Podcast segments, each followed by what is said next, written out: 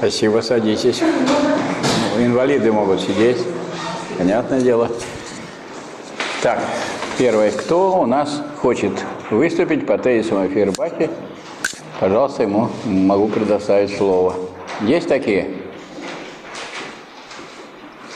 Значит, я уже говорил, товарищи, что э, поскольку курс у нас называется анализ классических текстов, да, а тексты могут быть разные. Вот нам с вами достался такой текст, как Маркс Энгельс «Немецкая идеология». На анализе классических текстов мы должны обучиться вообще тому, как работать с серьезной литературой. Во-первых, надо выбрать действительно великие произведения. Почему? Давайте поставим себе такой вопрос. Сможем ли мы за свою жизнь прочитать все гениальные произведения, которые созданы человечеством? Нет. А мы читаем просто хорошие. Это уже что означает? Что мы себя обедняем. Поэтому, конечно, для, за основу для того, чтобы там внимательно разбирать, анализировать, надо брать, конечно, не, не, не что попало, а то, что сказать, себя исторически оправдало, показало, по крайней мере, как такие произведения, которые оказали большое влияние на человечество, независимо от того, значит, приверженцы мы этого, не приверженцы в данный момент и так далее. Это пропагандируется сейчас или наоборот не пропагандируется. У меня вот была такая ситуация – когда я выступал на ученом совете, и один из моих коллег сказал, так это вот и марксисты. Я говорю, так тут все же были марксисты. Только одни продолжали дальше развивать марксизм, другие бросились читать и пережевывать, ну, в общем-то, такие слабенькие работы, которые на Западе выходили. Ну и вот можно видеть, что никаких серьезных результатов те товарищи, которые бросились что-то пережевывать, не получилось. Почему? Потому что произошло следующее. Вот вслед за Гегелем людьми, которые взяли на вооружение диалектик, оказались Маркс, Энгельс и их продолжатели. А если люди не взяли на вооружение диалектику, они остались на том до гегелевском уровне, когда все сводилось к разным точкам зрения, выступлениям, в общем, субъективным. А у каждого человека есть и может быть любая субъективная точка зрения, которую даже нечего обсуждать, потому что если вы скажете, что у меня это у меня такая точка зрения, у меня мнение такое, по поводу мнения можно спорить? Невозможно спорить. Вот спорить можно по поводу истины. Это истинное или не истинное. А если от этой точки отсчета мы уходим и не берем во внимание вопрос об истинности – то тогда нечего и обсуждать. И надо сказать, что вот современное состояние нашей философии во многом таково, что вот есть разные книжки, есть разные точки зрения. Но вот что добыто за это время благодаря этим точкам зрения? Ничего особенного не добыто. И наоборот, значит, какая, что сейчас привлекает, вот, прежде всего, молодежь? Молодежь, прежде всего, привлекает сегодня диалектика, поэтому к изучению диалектики люди стремятся – а изучение диалектики, как известно, имеется только в одной книге.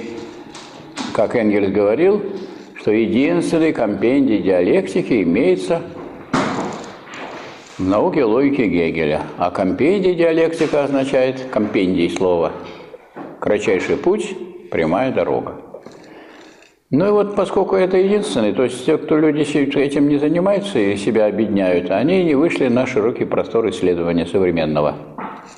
И поэтому они и не могут решить те проблемы, которые сейчас стоят перед обществом, перед людьми и так далее. Еще Гегель писал, что вот новое воззрение, оно относится сначала с фанатической Э, враждебностью к широко распространенному прежнему принципу. То есть критикует его, нападает на него и так далее. А потом, по мере того, как оно укрепляется, оно начинает, э, наоборот, обращать внимание на то, в какой мере предшествующая позиция или предшествующий принцип был основой дальнейшего исследования.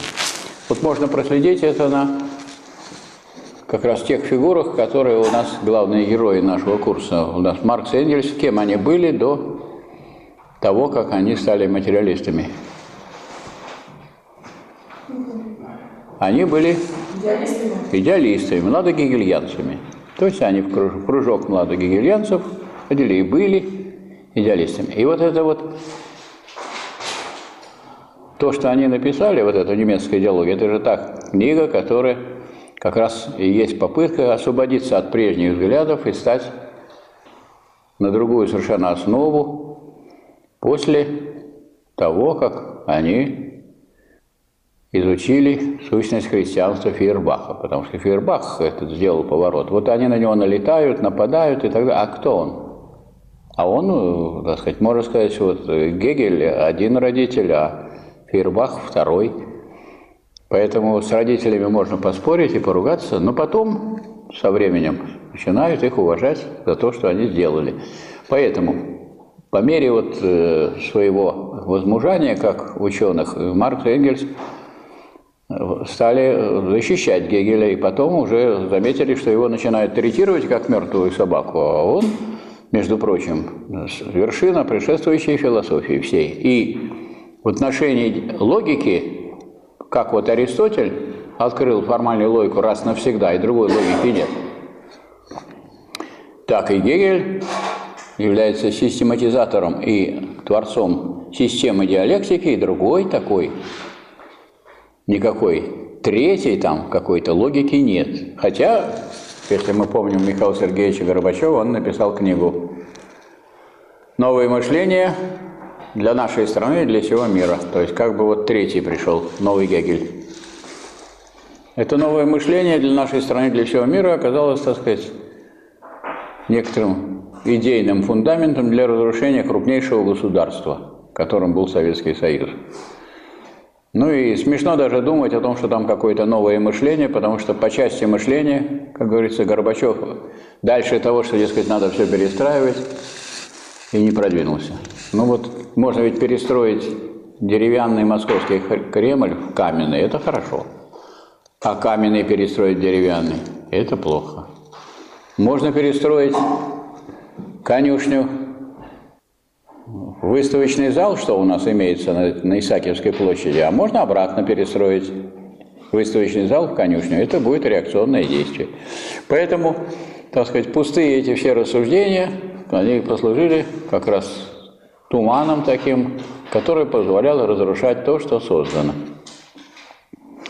Вот поэтому, значит, задача нашего курса, и я специально ваше внимание на это обращаю, не просто анализировать, а еще и, а еще и научиться анализировать публично. Не для себя так, какой между собойчик, я сама с собой посоветовалась и решила сама. А вот когда вы выступаете публично, естественно, вы должны ну, тянуться. А что значит тянуться? Выходить за свой предел. А как называются люди, которые не выходят за свой предел. Это ограниченные люди. А предел вообще в диалектике так и называется. Предел – это граница, которую переходит. Вот если вам кажется, что вы в этом изучении, там, в рассмотрении дошли до предела, например, вы не можете выступать, а выступаете, то есть вышли за свой предел, то если вы вышли за свой предел, у вас восстанавливается предел, но уже другой. И развитие состоит в том, чтобы человек постоянно выходил за свой предел. Поэтому я вас призываю заставлять нас, право нам такого не дают нас заставлять. То есть я могу вас спросить, но вот вам, так сказать, спросить это одно, а вот здесь выступить с идеей, с мыслью о том, что вы разбирали какое-то, какие-то положения. Значит, это относится и к тезисам о Вербахе, который у нас сейчас, можно сказать, на рассмотрение непосредственном, и к разделам науки логики, простите, к разделам немецкой идеологии, вы можете взять для себя, для своего рассмотрения любой для вас интересный и полезный материал, чтобы его проанализировать и, так сказать, себя вооружить. Чем вооружить? Умением анализировать, правильно? Вот это надо делать. Причем что э, является достоинством нашего курса, что он безответственный. В каком смысле безответственный? Ну вот вы здесь выступаете, какая ответственность? Никакой. Это же не экзамен. У нас в конце курса будет зачет. Ну, поставлю вам зачет.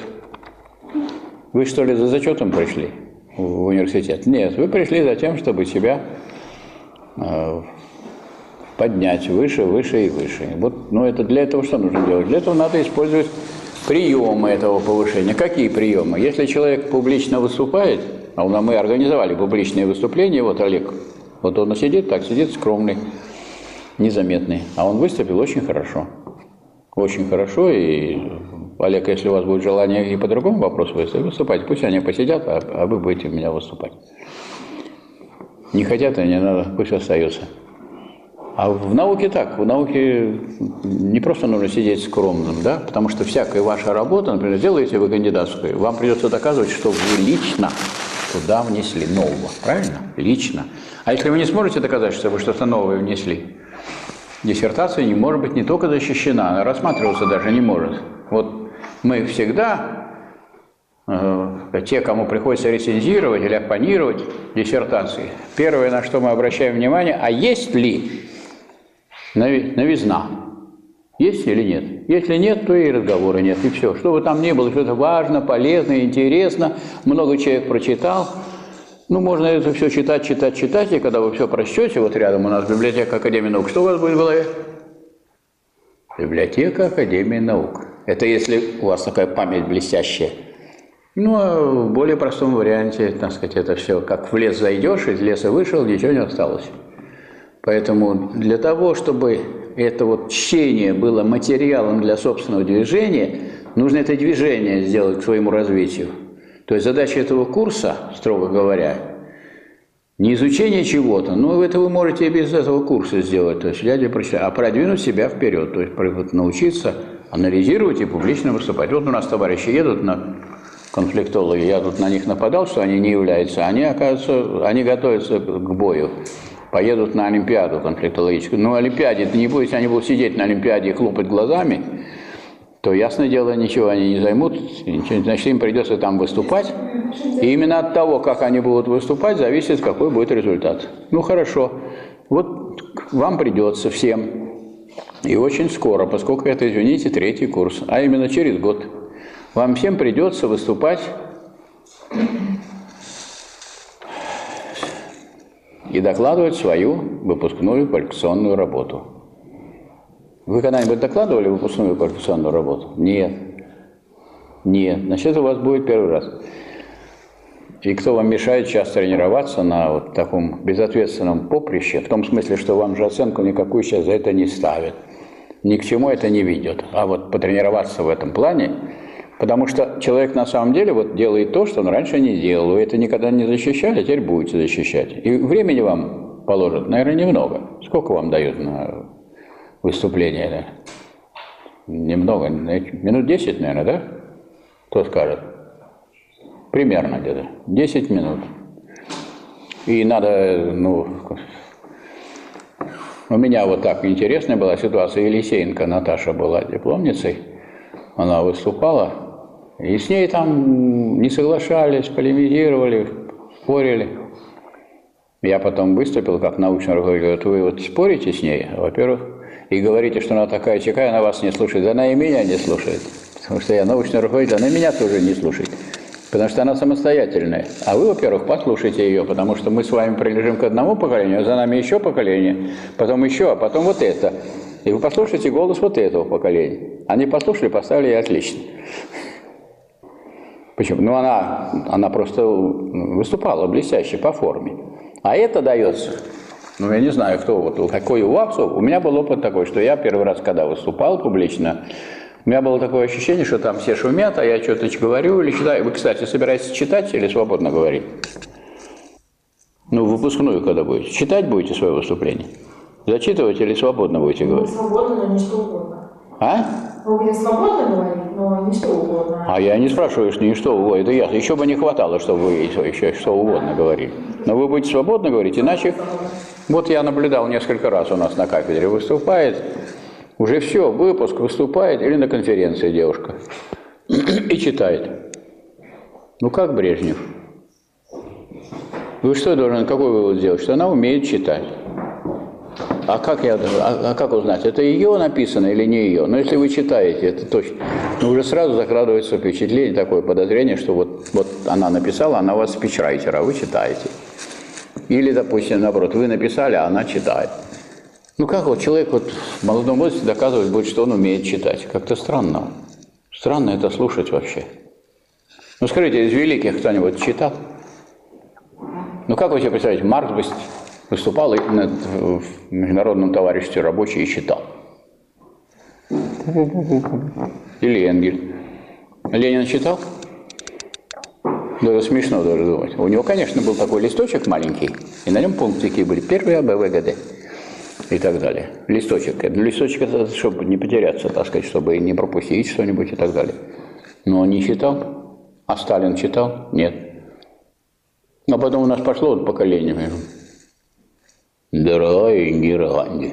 Ну, что такое? Как можно этому научиться? Чтобы плавать, есть научиться плавать, есть единственный способ. Какой? Плавать. Плавать. Еще ни один человек не научился плавать на берегу. Я буду вам рассказывать, значит, как плыть брасом, как плыть кролем. Научитесь вы плавать, а вы будете записывать, запоминать, и что? Ничего. Пока вы не начнете барахтаться. Поэтому я еще раз обращаю внимание на особенность этого курса. Это редкость такая большая, что у нас дается возможность, много времени выделено программой, чтобы мы могли побарахтаться. Побарахтаться без какой-либо опаски, что никто не утонет. Вот у нас пока не проваливается, ни от каких ваших высказываний не провалится пол. Вот это гарантировали те люди, которые нам сделали. Его освещение у нас нормальное. Поэтому вот надо выступать. Поэтому я еще раз призываю надо сказать, э, все этим пользуются, хотя у меня была картина в прошлом году такая, что вот так вначале все сидели, сидели, а потом значит, пошли выступать один за другим, а не всем хватило. Не нужно откладывать такие хорошие вещи, как собственное развитие. Вы же сами, вы же развиваетесь, вы учитесь, а мы вам помогаем, преподаватели. Сказать, что мы вас учим, это будет чрезмерно все равно говорит, я учусь в университете, учусь, учусь как расшифровать, учу себя. А как вы себя учитесь? Как вы можете получить навык публичных выступлений? Здесь вот сидят ваши товарищи. Для того, чтобы не было между собой, мы записываем это дело, чтобы вы, если какую-то глупость сморозите, то глупость ваша будет видна. Как говорил Петр Первый, отобрал бумажку у того, кто хотел читать, чтобы дурь была видна. Хотя царь, например, Николаша, он так иногда снимал шапку, а в шапке был текст. То есть есть разные приемы. Вот. И этот, эти приемы сводятся к тому, чтобы не выразить. А что самое важное в человеке? Самое главное – это мозг, его развитие, умение. Поэтому вот это нужно этому учиться. И другого способа нет. Человек должен контролировать свою речь, чтобы он не, не получилось так, что пока он читает, все хорошо. Как только он шаг в сторону сделал, он провалился. Такое есть понятие, Маркс, который ввел, называется профессиональный идиотизм. Вот человек говорит, говорит что-то по своей профессии, вот узкой, там все правильно. Как только он в сторону отошел, чуть-чуть, там он несет такую ахинею, что это вот, поэтому получается, что вот тут, да, все хорошо, а тут уже просто идиотизм. Вот он профессиональный, то есть в области своей профессии все хорошо, а дальше никуда не годится. Поэтому нужно обязательно, обязательно это принимать во внимание и выходить постоянно за свой предел. А в чем состоит развитие? В этом оно и состоит. Еще раз хвалю товарища Олега. Он показал, как надо действовать. Вот. Ну, а я вот, значит, пока вы еще думаете, кому, я, значит, по, по этим самым, по тезисам Фербахе еще раз пройдусь, потому что мы далеко не прошли. Почему? Потому что мы подробно останавливаемся на каждом тезисе, что, какие идеи можно извлечь из такого малого материала. Вот тезис четвертый у нас перед глазами с вами, который посвящен по существу пониманию религии и критики Фейербаха, что Фейербах исходит из факта религиозного самоотчуждения, из удвоения мира на религиозный, воображаемый мир и действительный мир. С этой точки зрения, вот после этих мыслей, что можно сказать про религию? Что такое религия? Кто-нибудь может дать определение религии? Вы не слышали такое слово? Ну, здесь вот ответ в этом тезисе четвертом есть. Вот после этого четвертого тезиса должен человек, почитав четвертый тезис, уже твердо сказать, что такое религия. У вас четвертый тезис перед глазами. Что такое религия? Кто скажет? Не слышали такое слово? Но я задаю просто так этот вопрос. Для оживления. Я уверен, что вы все это слышали многократно. Но мы же не можем допускать, что вот философы, они не знают, что такое религия. Это что это? Что это, что это такое? Им осталось год до выпуска, а они что такое религия не знают. Может, вы вообще религией занимаетесь, если не знаете? Только не знаете, что это религия. Или у нас сколько людей верующих? Только и не верующих, а есть верящих всяким шарлатанам, мошенникам. Мошенничество кто-нибудь знает, что такое? Тоже не знает. Может, вы жертвой будете мошенничества, если вы не знаете. Я не мошенник случайно? Как вы узнали, что я не мошенник, если никто не сформулировал, что такое мошенничество? Может, я тоже не знаю, если не сформулировал. Кто-нибудь может, пожалуйста, любое понятие, или религия, или мошенничество. Скажите. Вера в существование сверхъестественных сил. Вера в существование. Но это слабо. Это правильно, то, что вы сказали. Вера в существование сверхъестественных сил, так? Это даже мы верим, что силы есть не только естественные, но и сверхъестественные. Но это слабо, потому что вот здесь, в этом тезисе, говорится об удвоении мира на религиозный и воображаемый мир, и действительный мир. Не просто он сверхъестественный, а наоборот. Это тот естественный мир, который люди воображают.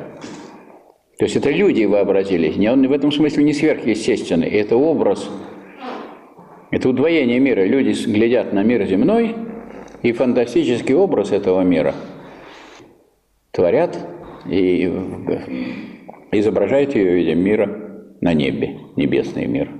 Удвоение мира. То есть, что такое удвоение? То есть, можно это считать формой отражения или постижения земного мира, религию? Можно?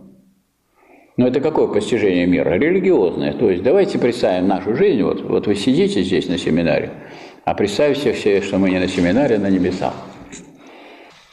И я пророк, а вы вот ангелы все. Почему вы и нет? Потому что происхождение ангелов как-то непонятно, да, откуда они взялись. Вот они там появились, и вот они выполняют разные всякие функции. А чем вы объясните, что Дева Мария так похожа на земных женщин с ребенком? И ребенок такой очень похож на на тех, которые есть на земле. Вот говорят, преподобный Михаил. Это как понимать? Вот если я Михаил, а я и есть Михаил, а преподобный там, он что, мне подобен? Или я ему подобен? Кто кому подобен? Вот тут возможны две трактовки. Одна трактовка такая, что люди земные могут дойти до такого уровня, что становятся подобными даже небесным. Ну а как мы в геометрии считаем подобные фигуры? Если два треугольника подобны, значит, один треугольник, а, треугольник А подобен треугольнику Б, тогда и треугольник Б подобен треугольнику А. Поэтому это можно трактовать двояко. Либо так, что мы подобны тем, которые на небе, если оно есть, это небо. Небо имеется как место, где воображаемое место, где живут, так сказать, эти сверхъестественные силы. Либо наоборот, мы свои земные дела рассматриваем как дела на небесах. И вот там интересное получается рассмотрение в этом смысле. Вот скажите, пожалуйста, что вам известно про э, дерево, про древо познания? Читали в Библии, есть древо познания? Познание чего там? Что познает там? Добра и зла. Добра и зла. Ну и как вообще этот Бог относится к к тому, чтобы люди, которых он создал, познали, что добро, что зло, положительно или отрицательно. Я вот свою позицию сразу вот заявил здесь однозначно. Я отношусь положительно, если вы познаете, что добро, а что зло, да? А вот Бог, он занял прямо противоположную позицию. Вы хотите быть как я, как мы, как боги? Да? Что за это будет с вами сделано? За то, что вы сорвались с древа познания яблочко и надкусили его. что с вами будет сделано за то, что вы хотели узнать, что добро, а что зло? Те, кто не знает, что добро, зло, а кто зло, это кто? Это животные. Животные. Животные, у них нет такого понятия добро и зло. Люди, любые люди различают добро и зло. У них по-разному делится добро и зло, но они что-то считают добром, а что злом. А вот животные, ну собака, или волк съел зайчика, это зло или нет? Ну как, волк же не может есть морковку. Вы представляете, а вы скажете, волк, нехорошо есть зайчик, кушай морковку и капусту. Вот тебе морковка и капуста, волк умрет. А волчица, у которой волчата, между прочим, там остались, вот она бегает, если она не съест какого-нибудь зайчика, или не сворует курицу, как лиса, они же умрут у нее дети. А вы ей предлагаете есть. Ну какое там может быть добро-зло? Добро-зло не существует в животном мире. А друг друга едят при этом. Так-так, едят, едят, едят, и в итоге получается целая лестница разных животных. Причем нижнее основание самое обширное. Каких животных больше всего на Земле? Скажите, пожалуйста. Кого? Червей больше всего. Им не повезло. Их все едят. Рыбы, куры. И так выше, выше, выше, выше. А орлов уже не едят. Они высоко летают. Но человек может поймать в клетку, посадить, показывать в зоопарке. Он еще выше летает, чем орлы. И волка может посадить в зоопарк, и льва, и слона. Хотя они больше, чем человек вроде бы. То есть Бог решил, что если вы узнаете, что добро, что зло, то и вы будете наказаны, будете хлеб свой есть в поте лица своего. Из рая вас я выгоняю отсюда из университета за то, что вы узнали, что добро, что зло. Так, и мало того, и вы, и ваши дети будете вот поте лица своего, и ваши дети виноваты, и дети ваших детей, и дети детей детей, и дальше так и до бесконечности. Не то, что говорили там, что дети за отцов не отвечают. Не, ваши дети будут отвечать и за, вас, и дети, и дальше, и, и все, и так бесконечно. Так а что, Бог, значит, затеял, чтобы люди были как животные, не различали, что добро, что зло? Кого он хотел? Он и хотел, чтобы у него было паства. Какое было время? Рабовладельческое. И отражение вот этого рабовладельческого времени на небе было таким, что если я пастырь, то вы кто? Кто вы тогда? Вы понимаете, кто вы, если я пастырь? Ну кто, скажите. М? А вы кто? Ну, если я пастырь, вы согласны? Да. А вы раба Божия. Я раба Божия, ладно, а вот если пастырь я, то кого пасу? Ну, кого пасту? Пастухи. Овечка. Вот, вы овечка. осознали, что вы овца, да? А я овца? А кто вы? Я овечка или овца? Вы-то? Я так. Ну, овечка, конечно, но всякие овечки – овцы. Любимая овечка, ну, овечка, а не человечка.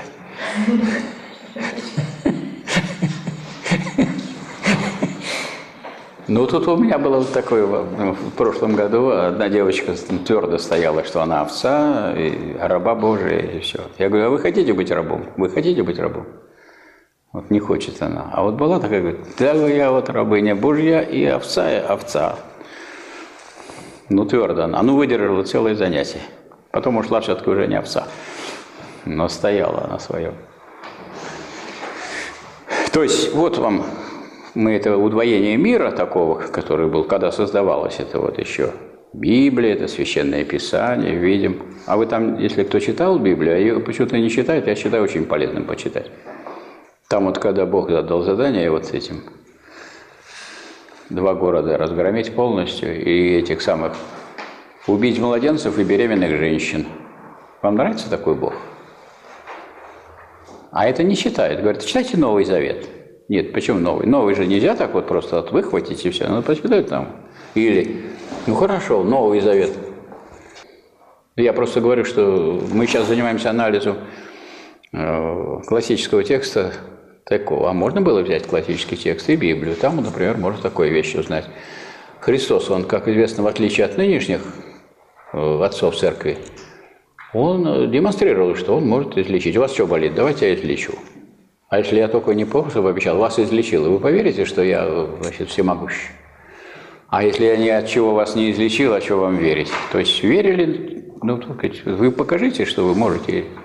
И вот он и мог излечить Христос. И вот к нему приходит женщина одна, но не из избранного народа, с дочкой, говорит, вот дочка ослепла, это, излечите, пожалуйста, спасите мою дочь. И что ей ответил Христос? Он ответил ей следующее, что у меня, если у меня не хватает хлеба для людей, что я буду давать его псам? Вот так ответил Христос. А женщина ему тоже ответила, непростая была женщина. Наверное, она занималась хорошо. Она говорит, а если это твой тос, пес, ты что, допустишь, чтобы он умер, то есть пес подох? Он, тогда Христос говорит, женщина, я вылечу твою дочь. Он не мог противостоять этой аргументации. Но отношение такое было, что если вы не из избранного народа, то вот сейчас говорят, вот Трамп, если не пускает из Ирана, там, из, из Ирака в Америку 9 месяцев. А он по-божески поступает, как Христос тоже. Вот есть избранный народ, а это есть культурная лоза, а есть лоза дикая. Культурный народ, культурный народ – это вот избранный народ Израилев, а это вот, вот это если вы почитаете. Ну это разве не отражение событий на нашей земле? Вот, конечно, если вы читать в этом будете внимательно, то, что написано в Библии, конечно, вы увидите такие вещи, которые ну, прямо говорят, что это вот отражение. Не только в иконах вы видите образы. Почему все боги человекоподобные? Вот как иноземных пришельцев, так обязательно, как этого Шрека рисуешь. Зеленый был как труп и такая свиная морда. А что они такие противные? Может, мы противные, а их хорошеньких нарисовать? С альфа кентавры прилетели и такими уродцами их изображают. А знаете почему? Вот если это фильм, там надо их всех рисовать. Вот я вас не, не смогу нарисовать. А уродца какого-нибудь вместо вас, это нет, нет проблем. Уродца я могу. То есть тот, кто деньги зашибает, ему нарисовать какого-нибудь уродца ничего не стоит. А хорошего человека нарисовать, ну, это надо быть Ильей Ефимовичем Репиным. Хороших, э, скажем, э, художников, которые могут делать мультфильмы, да, или как тебе говорят, аниме, это надо много же сделать движений. Их очень немного. И это тоже позволяет это видеть. Вот поэтому это вот речь идет все об этом тезисе. Удвоение мира. Мир, так сказать, действительный и мир воображаемый. И там могут быть и печали это нашего мира, так или иначе, отражены надежды, ваши мечты. Вот вам, вот вам гарантировано вечное бессмертие, вечная жизнь. Ну, здесь у вас то не получается, могут зачет не поставить, могут экзамен не принять, могут из университета, а там будет жизнь вечная. Хорошо же это? Хорошо. Что плохо? Вот там будут эти райские яблочки, а у вас же только туда душа полетит. Обратили внимание, как там отражает? И вот эта ваша душа между яблонь-то с райскими яблочками будет летать, а зубов-то у вас нету, и желудка нету, и рта нету. Чем вы кушать-то будете эти яблочки? Ничего, не будете просто мимо глядеть как бы на эти яблочки. Как сейчас вы глядите на райские яблочки, пойдите там, где сады, и за забор смотрите, какие у них яблочки. Это то же самое, как полететь на небо. Вот люди смотрят на богатейшие сады, и вот им хочется вот туда полететь, и там бы, чтобы это были их. Но улететь-то может только душа, Другой вам ничего не обещает. А вот те, кто на сковородке кого жарит, там точно не только душа. Потому что если бы только душа, как и разве будет какое-нибудь мучение, если будет поджаривать душу на сковородке? Это непонятно как. Тут надо на что-то сесть, по крайней мере, чтобы поджаривали тебя. То есть на вопрос, который я поставил, присутствующие, так сказать, однозначно еще ответа не дали, но так сказать, я хочу вам сказать, что вот из анализа этого тезиса следует, что религия – это фантастическое отображение действительного мира. Фантастическое. То есть человек, а в фантазии всегда есть то, что из мира берется, и то, что домысливается, правильно? В фантастическом романе всегда можешь дописать что-нибудь. Вот фантастический роман про вашу поездку на, на Олимпиаду. Уже можно написать сейчас, что вы уже выиграли. И у вас и приехали с большими денежными премиями. Пригласили всех студентов на банкет комплектологов. И меня по блату, поскольку я предсказал. Это же хорошо. Вот. Остается вам только вот съездить и на самом деле выиграть. Это пустячок такой. Чуть-чуть, маленький совсем. Фантастическая религия – это изображение нашего по существу, не по форме. По форме, говорят, это там есть, как вы говорите, сверхъестественные силы, вера в них только. Но ну, это вера же содержательная, это же не просто вот мы верим, мы и там дальше во что мы верим. Верить можно в кого угодно. В колдунов же тоже верят. А вера в то, что вам, что вы сразу быстро разбогатеете, если вы сделаете то, что вам некоторые предлагают, мошенники – это называется доверие. А злоупотребление доверием как называется? Так и называется. Статья есть в Уголовном кодексе «Злоупотребление доверием». Это вот мошенники как раз, они этим и занимаются. Наговорили вам, вы поверили, отдали деньги. Плакали ваши деньги. И сколько денег отдано? И в Гермес Финанс, и Хопер Инвест, и Властелина – и МММ все несут и несут эти деньги ему. Уже у него ничего нет, он уже и в тюрьме сидел. Но так денежки он никому не отдал, все равно несут ему. Для чего народ доверчив? Это удивительно. Я одно время работал на полставке деканом факультета гуманитарного образования, университета гуманитарного образования – и мы выдавали московские дипломы РГГУ, Российского государственного гуманитарного университета. Ну и чтобы выдавать их, мы тут устраивали комиссию, туда приезжали из Москвы. Вот у нас доцент, юрист. Приехала, принимала экзамены, ей выплатили 9000 рублей, она дошла до Казанского собора, а это гуманитарное образование, Казанская, дом 7 была академия. У Казанского собора наши ленинградские мошенники показали класс. Они говорят, девушка, вот назовите цифру. С этого началось все. Она цифру назвала и ушла без денег. То есть наши, она доцент была, кандидат юридических наук, наши мошенники санкт-петербургские выше, чем юристы московские. Те денежки, которые мы ей заплатили, она тут же отдала. Так что это правильно, что религия связана с верой, это вера, сверхъестественные силы, но тут нет содержания религии. А религия – это отображение э, существующего мира, но фантастического отображения, то есть отображение с примесью фантазии, что это не здесь, это там, и там вот другая жизнь. Но другая жизнь вот может быть в чем-то хорошая, а в чем-то нехорошая. Я уже говорил о том, что вот этот эпизод с древом добра и зла не очень, так сказать, он такой выигрышный. Точно так же, как и, и требования Бога, чтобы он, так сказать, всех этих беременных женщин и детей уничтожил. А иначе придут люди на железных колесницах, еще на вас на, напущу я моровую язву и шершней. Вот за это. За это, что они не поубивали этих самых беременных и не поубивали младенцев. Считайте Старый Ветхий Завет. Но это важно знать, что такое религия, правильно? А у Гегеля, например, так говорится, что есть три формы э, в феноменологии духа – есть три формы постижения мира. Религиозные, то есть вот именно вот такое фантастическое постижение, форма постижения. В фантазиях всегда же есть что-то по содержанию, правильно. В образах все искусство. Там слова ведь не нужны, если вы слушаете музыку. Пришли на концерт в филармонии, вам нужны слова? Нет, дают там почитать вам философию музыки. Это можно не читать, потому что они одно говорят, а вы будете другое чувствовать. Потом мы с вами вместе были, вы одно думали, а я другое думал. И они не совпадают, эти думы, во время слушания музыки, правильно? Но и вы вышли, говорите, потрясающе, я говорю, потрясающе. А тут у нас совпало, а мысли нет. Потому что это не в понятиях постижения мира, а непосредственно художник обращается через искусство прямо к душам слушателей там, или зрителей. Художник уже имеется в виду не, не музыкальный, а обычный художник.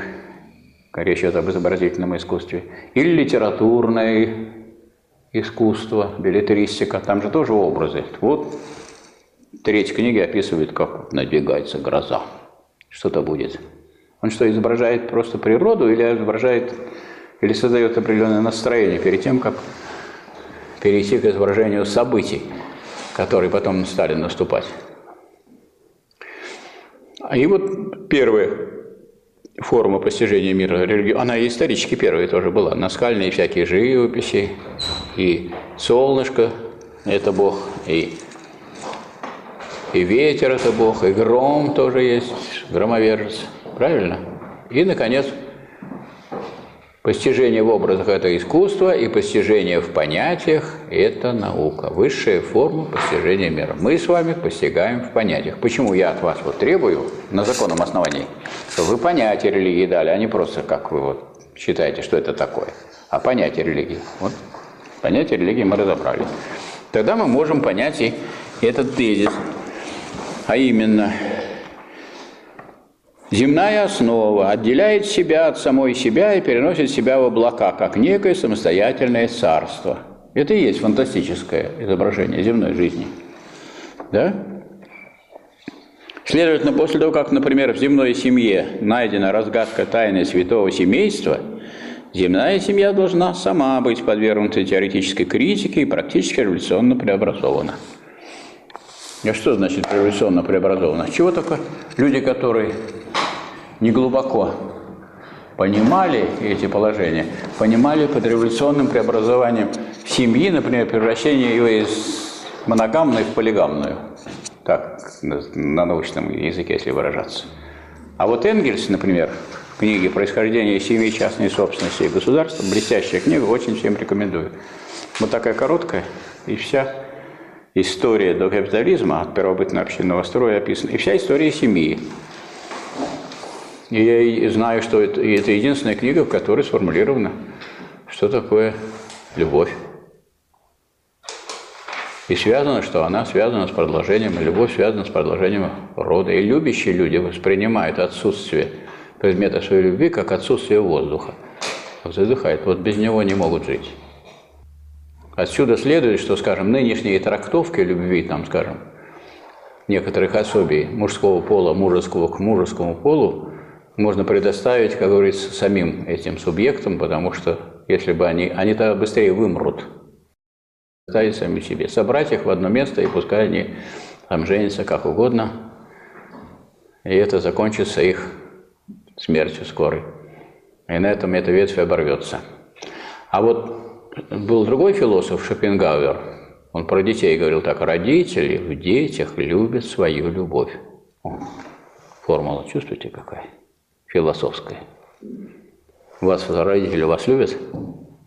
А почему они так вас любят? Почему они меня не любят, а вас любят? Ваши родители, почему? Вот я что, плохой, что ли? Почему вы тут? Спросите, почему они меня не любят, а любят? А дело, а, дело в том, что они со мной... А если познакомиться со мной? И полюбят. Ну, может, и полюбят, да. А потому что у вас они любят свою любовь. Попробуйте так сказать. Шопенгауэр рассказал. Философ. Ну вот мы вот такой крупный вопрос разобрали. У нас же есть тут религиоведы. Не протестует никто из религиоведов тому, о чем я вел речь, нет? Укладывается в вашу теоретическую концепцию? Более-менее укладывается, да? Но это же самые, так сказать, основы того. Что такое религиоведение? Это это знание о том, что такое религия, да? Вообще-то все философы должны знать, что такое религия, немножко, по крайней мере. А есть люди, которые на этом специализируются. Вот у нас Олег выступал, он как раз религиовед. Так. Дальше идет речь о том, успехов вам. А нет, Недовольный, пятый тезис, недовольный абстрактным мышлением, Фейербах апеллирует к чувственному созерцанию. Но он рассматривает чувственность не как практическую человеческую, чувственную деятельность. То есть вот это чувственное созерцание Марк критикует. Это нормально, что есть чувственное созерцание? Нормально? Нормально. Но это низший уровень. Созерцают все животные, правильно? Все животные созерцают. И даже некоторые животные преобразуют. Вы видели, как муравейник построен?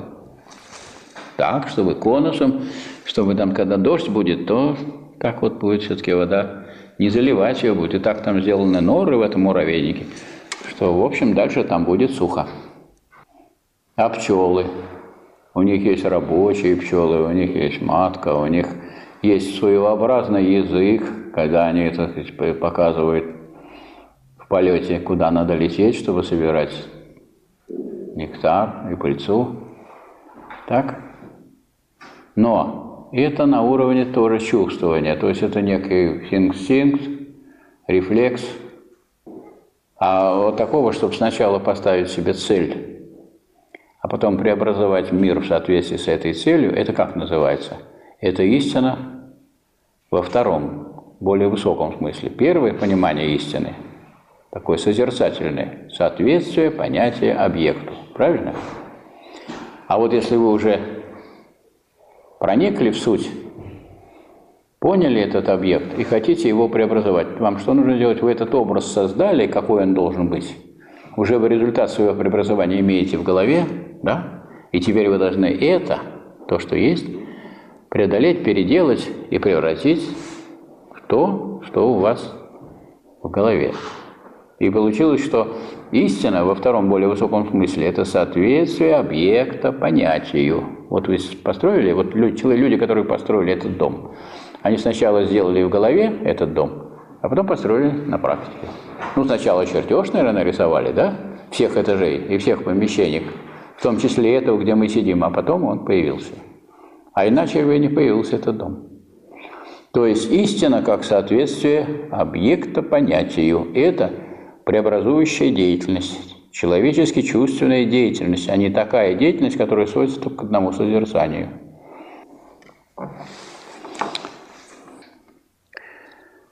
Тезис шестой.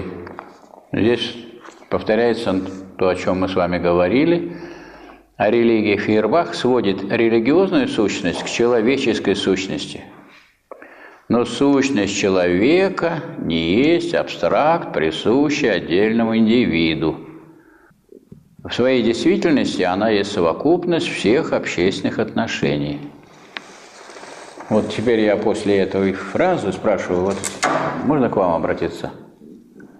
Ваша сущность в чем? Как, не знаете, вот как раз написано, я читал. смотрите, что написано. Сущность человека не есть абстракт, присущий отдельному индивиду. То есть сущность ваша и сущность ваша и сущность ваша не, особ, не такая, которая присуща только отдельному индивиду и моя. У нас общая сущность с вами или нет? И прямо говорится, в своей действительности, действительной сущности, не такой, который нам представляется, говорят, или кажется, кажемость, видимость, а в действительности она есть совокупность всех общественных отношений. Вы же общественный человек. Ну, раз вы общественный человек, значит, ваша сущность в общественных отношениях. А если вы не общественный человек, то вы не человек. Правильно? Почему? Потому что человек – это общественное животное. Если абстрагироваться от того, что он общественный, вы не, не научитесь никогда говорить, потому что человек научается говорить в обществе. И человек трудиться научается в обществе, знания постигать в обществе. А такие вот какие-то рефлексы и навыки, которые есть у животных, это можно и без общества. Хотя вот даже такие более развитые животные, как птицы, например, вот для того, чтобы улететь на юг, тем же самым журавлям, это нужно построиться в клин, там должны быть впереди те, которые знают дорогу, а остальные должны вот так построиться, чтобы меньше было сопротивления, чтобы не потерялись. Если даже они иногда обламываются, этот клин, такой маленький клинышек, складывается, потом они догоняют и снова выстраивают этот большой клин. Они же перелетают тысячи километров в жаркие страны, а потом мимо нас туда на север, там тепло, и мало, так сказать, того, кто их там может съесть, и птицы там гнездятся, там где много еды и мало врагов. Но у них это на уровне инстинкта, а человек, вот, если он в обществе, вот мы сейчас, вы как собираетесь стать специалистом в своей области, благодаря обществу или сами по себе? Вы сами по себе зачем поступили в университет? И учитесь. Но и сами по себе вы пойдете куда? В библиотеку. И все равно будете учиться вместе с человечеством, правильно? Обязательно. А куда вы, а как вы будете проверять, чему вы научились? Ну, в практических действиях где? В том же человеческом обществе. Поэтому вот после этого шестого тезиса надо запомнить на всю жизнь, и это неопровержимо, что сущность человека в общественных отношениях. Вот здесь говорится, в своей действительности она есть совокупность всех общественных отношений. И вот поэтому за то, что этого не понимает Фербах, который их толкнул Маркса и Энгельса на то, чтобы они стали материалистами, а не идеалистами. И они его критикуют. Ну, как всегда бывает, их, так сказать, родители же дети критикуют. Вы же своих родителей с чем-то не согласны постоянно. То не так, это не так, они уже не то, не понимают нового и так далее. Фейербах, который не занимается критикой этой действительной сущности, оказывается поэтому вынужденным, первое, абстрагироваться от хода истории, рассматривать религиозные чувства обособленно и предположить абстрактного, изолированного человеческого индивида. А его нельзя брать изолированно. Человек, взятый изолированно, не человек. Точно так же, как вот ребенок, попавший к волкам, и пробывший там пять лет, уже никогда человеком не будет. Поэтому у него человеческая сущность может рассматриваться только как род, как внутренняя, немая всеобщность, связующая множество индивидов только природными узами, а общественные узы он не берет. Значит, есть такой, э, был такой философ Ильенков, который написал об очень интересном и сложном эксперименте, который был проведен нашими учеными в советское время – а именно, есть люди, которые, родившись, не, не имеют всех тех органов чувств, которые есть у каждого. А именно, вот у тех, которые э, рассматривались в этом эксперименте и были объектами эксперимента, были дети, у которых не было зрения раз, слуха два и обоняния три. И судьба этих детей, она была, ну, поскольку они не могли вступить в контакт с обществом, общество, а сущность человека общественная, они так вот, как животные, их кормили и жалели. Кормили, жалели, они быстро умирали. И поставлена была задача все-таки найти с ними контакт через а последние оставшиеся чувства – это осязание. Они, они вот, чувство осязания у них было, и они вполне им обладали. И пока вот только и рассказывает об этом эксперименте Ильенко, что пока только их жалели, этих детей, так они, хоть все их жалели, они так и погибали. А как установить с ними хоть какой-то контакт? Стали не соску не давать, а забирать. Забирали соску, они, значит, на это реагировали, что на это забирают у них соску. И таким образом через эту самую соску установили с ними контакт. И, так сказать, по-разному стали действовать, в зависимости от их поведения – или сразу забирать, или позже, или, так сказать, что-то добавлять. Короче говоря, потом э, была статья кандидата психологических наук, который вырос вот такой. Таким образом его воспитали, который был слепо-глухонемой. Слепо-глухонемой, но он стал полноценным человеком, кандидатом психологических наук. А если бы он, так сказать, никак, никакую связь общества с ним или он с обществом не вступил, он бы, конечно, человеком бы не стал.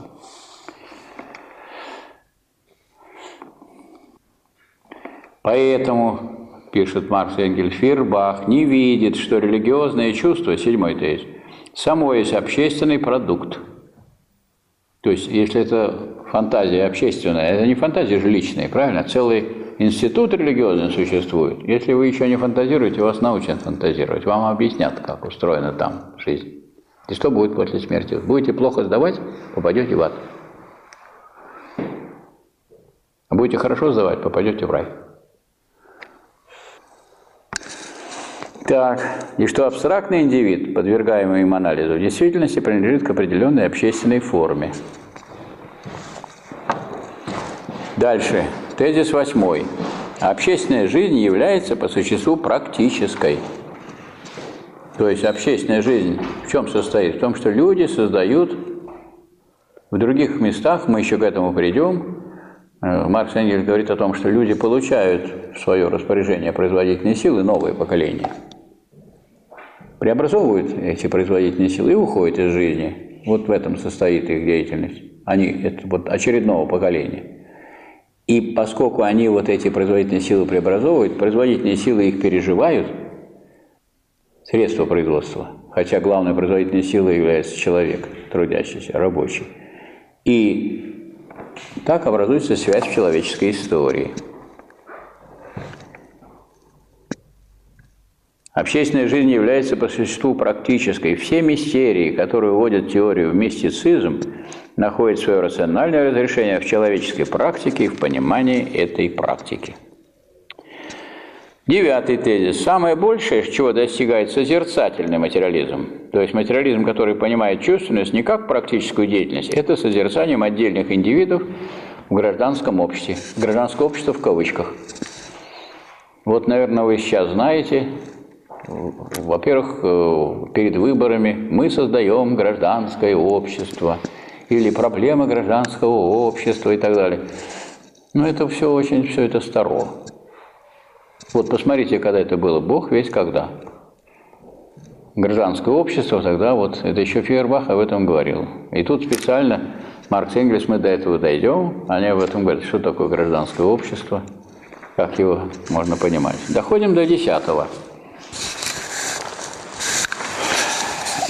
тезиса. Вот говорится, точка зрения старого материализма есть гражданское общество. Гражданское в кавычках. Вот это люди не читают эти тезисы о Фейербахе, они думают, что они сказали что-то новое или свежее. Вы не читали книжки там? Вот мы там развиваем, или в перспективе нас ждет гражданское общество, мы создаем в России гражданское общество. Вы создаете то, что примерно, что в Германии еще Фейербах, так сказать, говорил. И по поводу чего уже высказались давно, что точка зрения нового материализма есть человеческое общество, или обобществившееся человечество. Вот более высокая точка зрения. И последний, одиннадцатый тезис о Фейербахе. Философы лишь различным образом объясняли мир, но дело заключается в том, чтобы изменить его. Откуда это все взялось?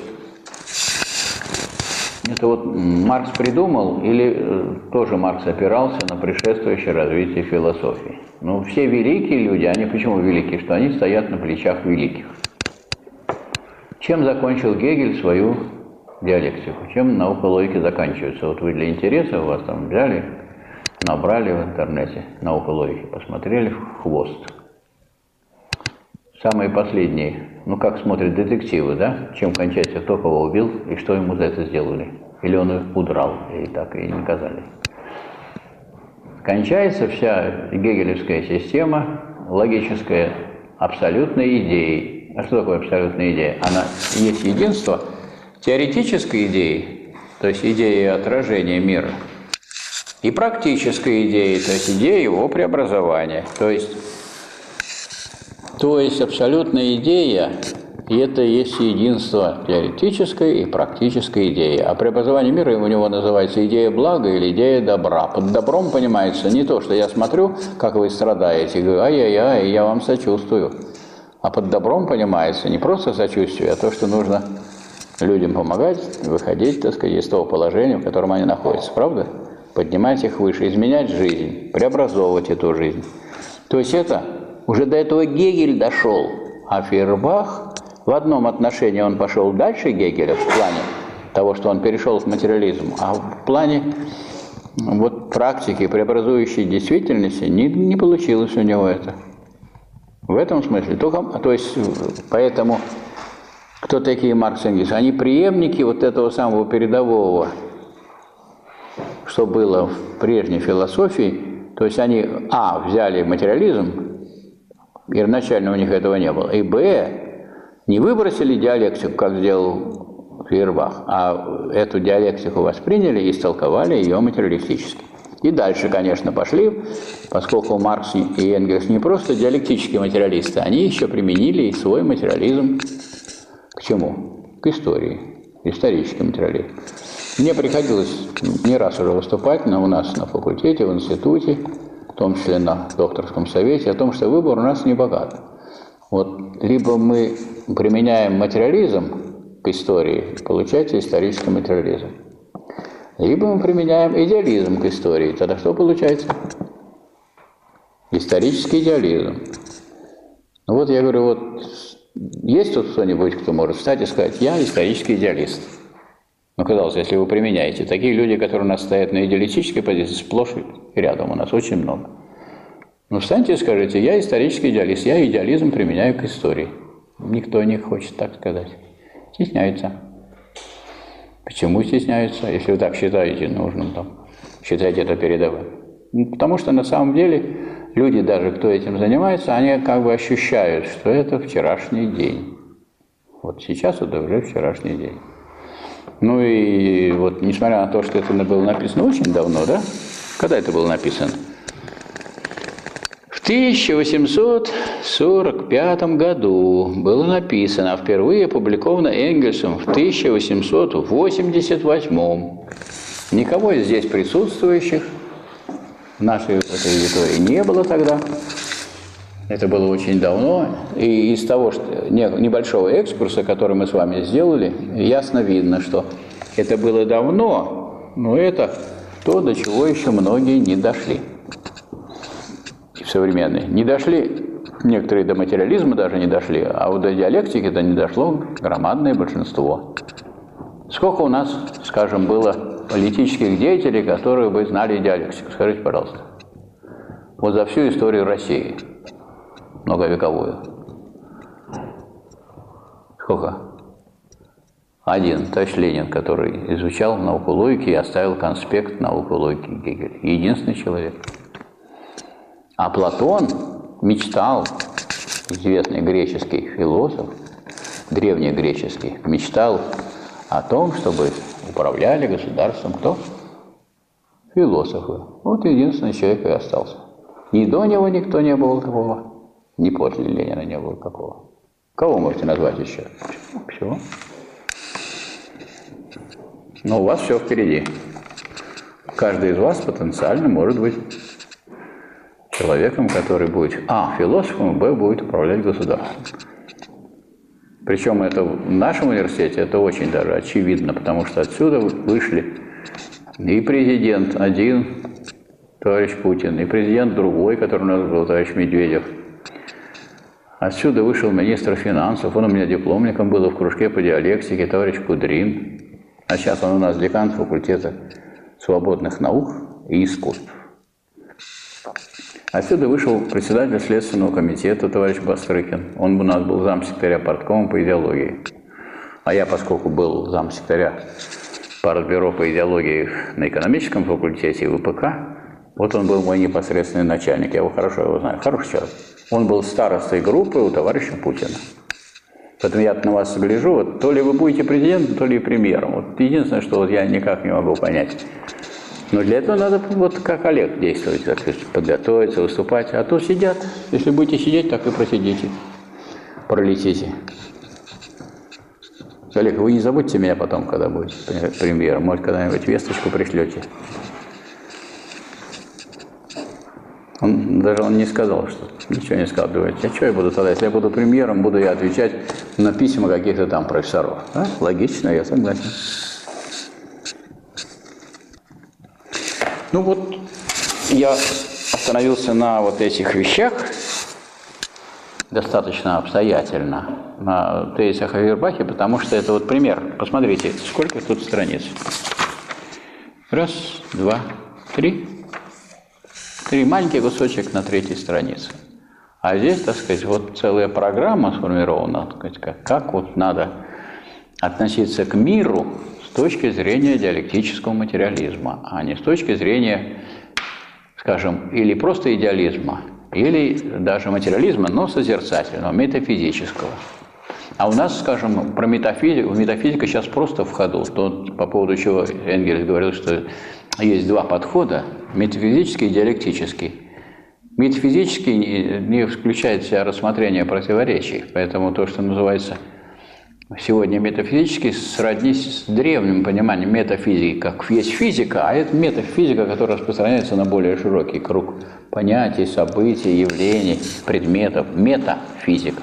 Дескать, вот это все физика. Вот таково состояние современной философии. И как Энгельс писал, что вот обычный в книге Людвига Фейербаха «Конец классической немецкой философии», что обычный гражданин, обыватель кормится остатками умерших философских систем и обрывками курсов, несистематически прослушанных в вузах, учебных заведениях. То есть не то, чтобы это вот нет у человека в голове никакой философии, есть обязательно, есть, но отсталые. То есть передовая философия, она не может появиться, родиться сама, она может появиться только в результате соответствующей умственной работы. В результате практики какой? Преобразующей тех, кто учит. Кто такой студент? Студент, который работает над своим собственным преобразованием. Правильно? И двигается от низшего к высшему, от простого к сложному. Вот задача, которую мы должны решать. Так, ну вот теперь У нас тут есть разные в программе разделы. Из любого раздела, к которому вы готовы и который вам понравится, вы можете взять тему и сами сформулировать тему, по которой вы будете выступать. Почему я вас призываю? Потому что в какой-то мере я могу вас замещать. Но сейчас мы с вами если брать исторические примеры, мы находимся в таком положении, в каком были занятия по ликбезу, знаете как. Был какой-то грамотный человек, который умел писать и читать, это я. И эти крестьяне, которые сидели и слушали, что он скажет. Вот такое состояние крестьян, которые вообще, как говорится, ничего не могут сами ни читать, ни писать, это неправильное состояние. Мы не на том уровне уже так сказать, развития находимся, чтобы к этому себя сводить. Так.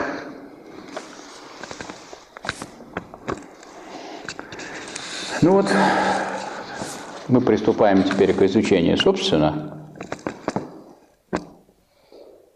немецкой идеологии. Она, видите, там состоит тоже из двух томов, и том первый, мне кажется, наиболее интересный, потому что чем дальше – тем больше идет критика как раз умерших таких философских течений. Они очень э, бурно выступали, те философы, которых критикует, которых критикует Маркс и Энгельс.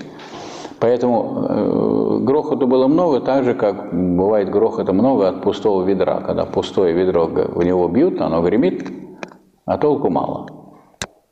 Ну вот, э, поэтому самое интересное, я думаю, что вы в этом убедитесь, это как раз вот первый том, и где мы видим как новые идеи, которые особенно тогда были свежими. А, а как они могут остаться у нас в голове? Когда вы берете их не затертыми, а такими блестящими, которые они были при своем появлении. Здесь, конечно, э, вот Маркс и Энгельс пытались себя освободить от идеализма, в том числе и от религии, как такой формы этого идеалистического представления о мире. Вот уже в предисловии они говорят, люди до сих пор всегда создавали себе ложные представления о себе самих. Ложные. О том, что они есть или чем они должны быть. Согласно своим представлениям о Боге, о том, что является образцом человека и так далее, они строили свои отношения. То есть то, что они считали для себя земным образцом, они, поскольку нет этого земного образца, они вот его построили и рассматривали, что он вот есть на небе такой человек или такое существо сверхъестественное, на котором мы должны равняться. То есть вы должны быть не только богоугодны, но и богоподобны. Вы только богоугодны будете или еще и богоподобны? Вот преподобные особенно же ценятся не просто подобные, а преподобные. То есть как-то не просто подобные, а в какой-то необыкновенной степени подобные Богу. То есть это идеал человека. Бог как идеал человека. Человек может построить себе идеал – вот он и строит себе. Что вот это плохо или хорошо? В этом, конечно, хорошо, правда? Другое дело, что он считает, что это вот недостижимый идеал, и это тот идеал, которым можно на него равняться, но равняться можно и в земной жизни. Обратите внимание, совсем не обязательно для этого улетать на небо и равняться только после того, как будет страшный суд. А страшный он потому, что людей-то много, если всех одновременно будут судить.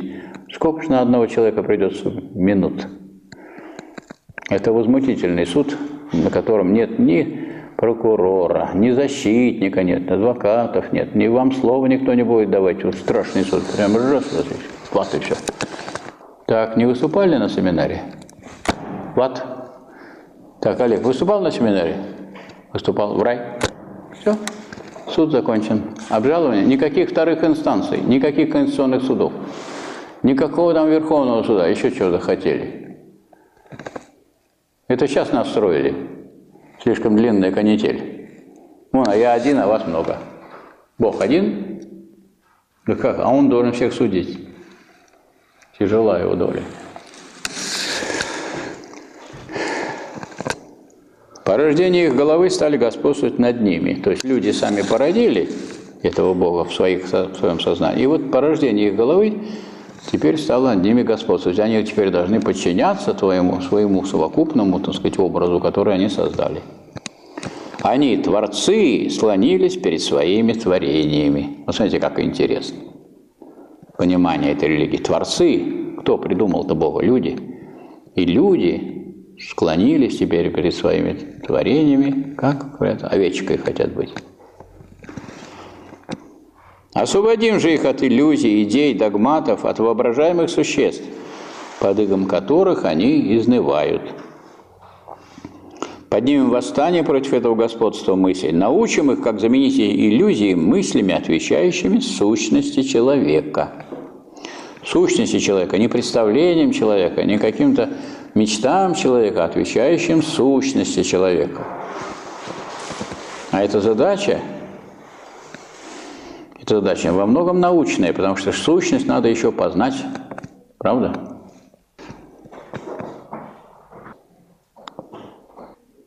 Вот эти невинные детские фантазии, которые выступают как религиозные, пишет Маркс, образуют ядро новейшей младогегельянской философии – который в Германии не только публика принимает с чувством ужаса и благоговения, но и сами философские герои также преподносят с торжественным сознанием ее мира потрясающей опасности и преступной беспощадности. Вот первый том, предлагаемая работа, пишет Маркс в предисловии, ставит себе целью разоблачить этих овец, считающих себя волками и принимаемых за таковых – показать, что их бление лишь повторяет в философской форме представление немецких бюргеров, что хвастливые речи этих философских комментаторов только отражают убожество немецкой действительности. Эта книга ставит себе целью развенчать и лишить всякого доверия философскую борьбу с тенями действительности, борьбу, которая так по душе мечтательному и сонливому немецкому народу. То есть не просто они говорят, что вообще значит, все эти вот творения фантастические они отражения мира, но они и конкретно говорят, вот если вы берете немецкую философию, то вот и философия является таким отражением, и особенно идеалистическая, и поэтому книга ставит себе целью развенчать и лишить доверия такую философскую борьбу с тенями действительности. А надо бороться не с тенями действительности, а преобразовывать действительный мир. Вот в чем стоит задача.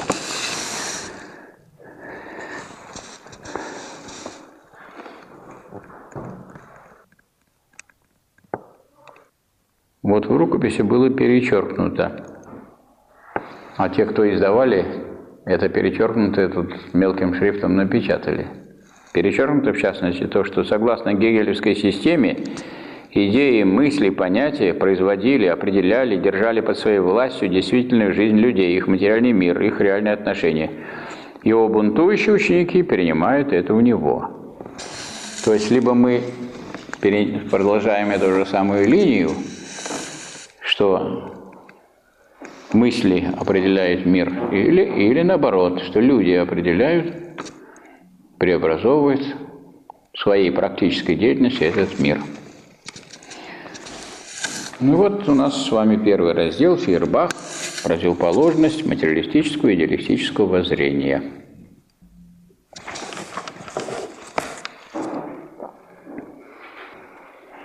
поводу того учения, к которому Маркс и Энгельс принадлежали, они здесь отрицают, как говорится, прах.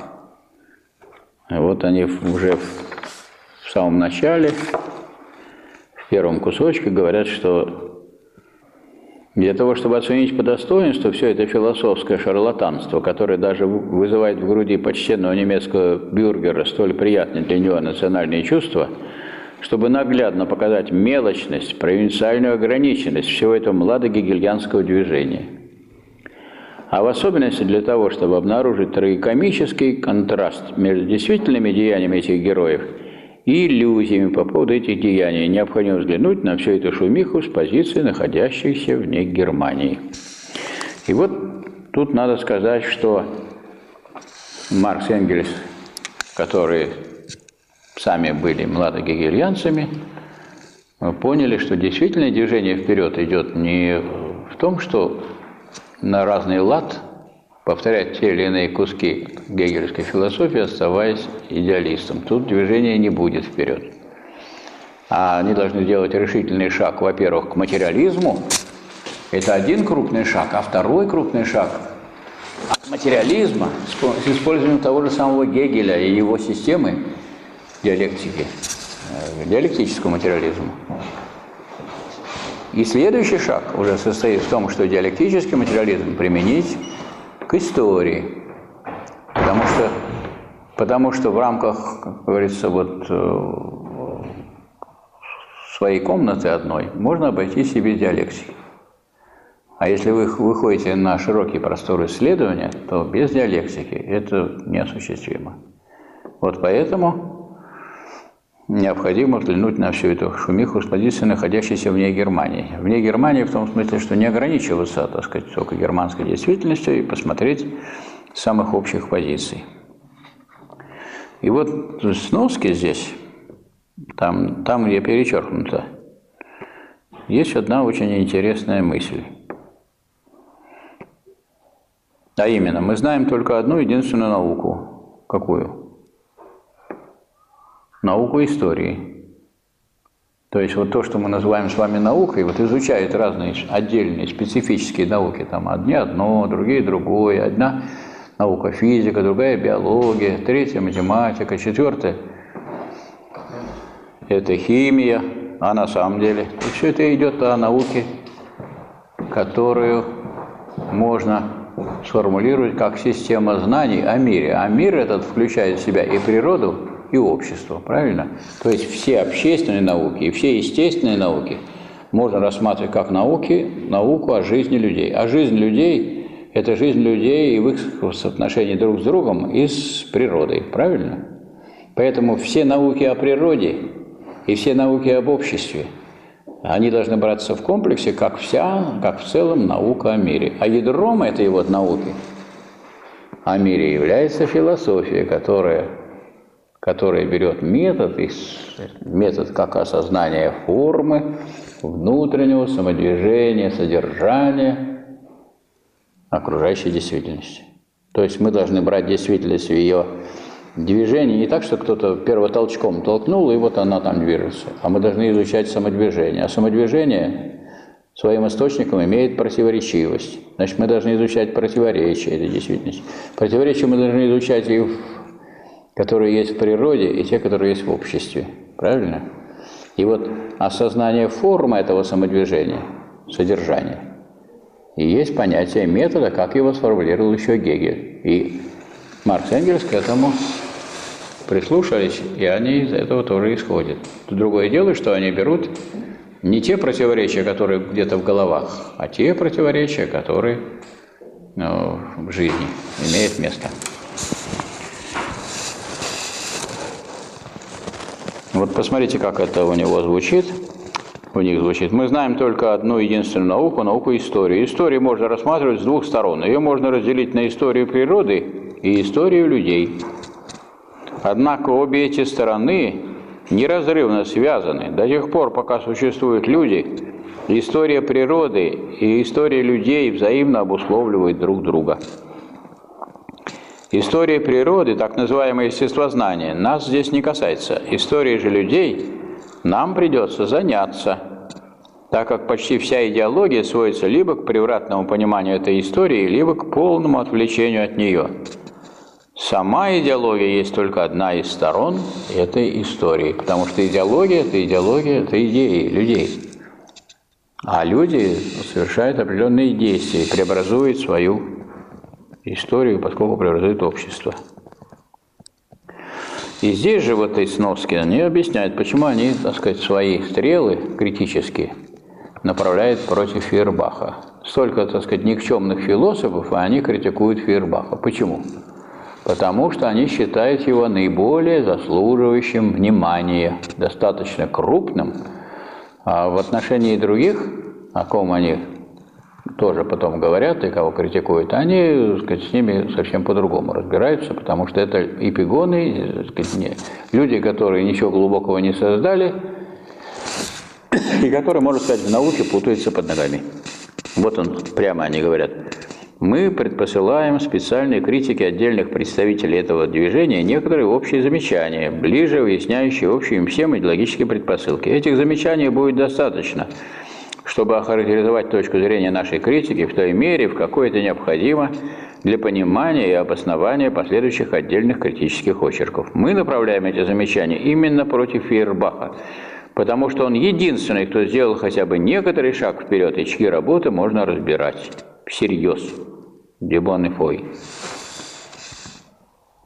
То есть вот тоже отношения. То есть они не согласны с Фейербахом, но они прекрасно понимают, что Фейербах сделал шаг вперед, и критика их не состоит в утверждении Фейербаха. Не, не в отбрасывании Фейербаха состоит критика, а в том, чтобы сделать другой шаг вперед.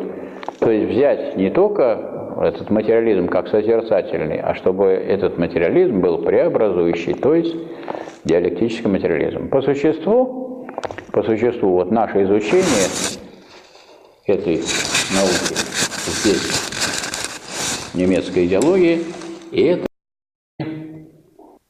появление диалектического материализма, как вот крупного события в человеческой истории, и в том числе в истории человеческой мысли. Или наоборот, в истории человеческой мысли, а потому и во всей человеческой истории, то, что с позиции диалектического материализма люди не должны ограничиваться созерцанием того мира, который есть, а должны участвовать в его преобразовании. А преобразование тоже должно исходить не из представлений, не из отдельных мыслей, а из экономических интересов. И не из всяких экономических интересов, поскольку они противоречивы, а из передовых экономических интересов. А если вы собираетесь выяснить передовые экономические интересы, вы должны посмотреть, а какие классы какие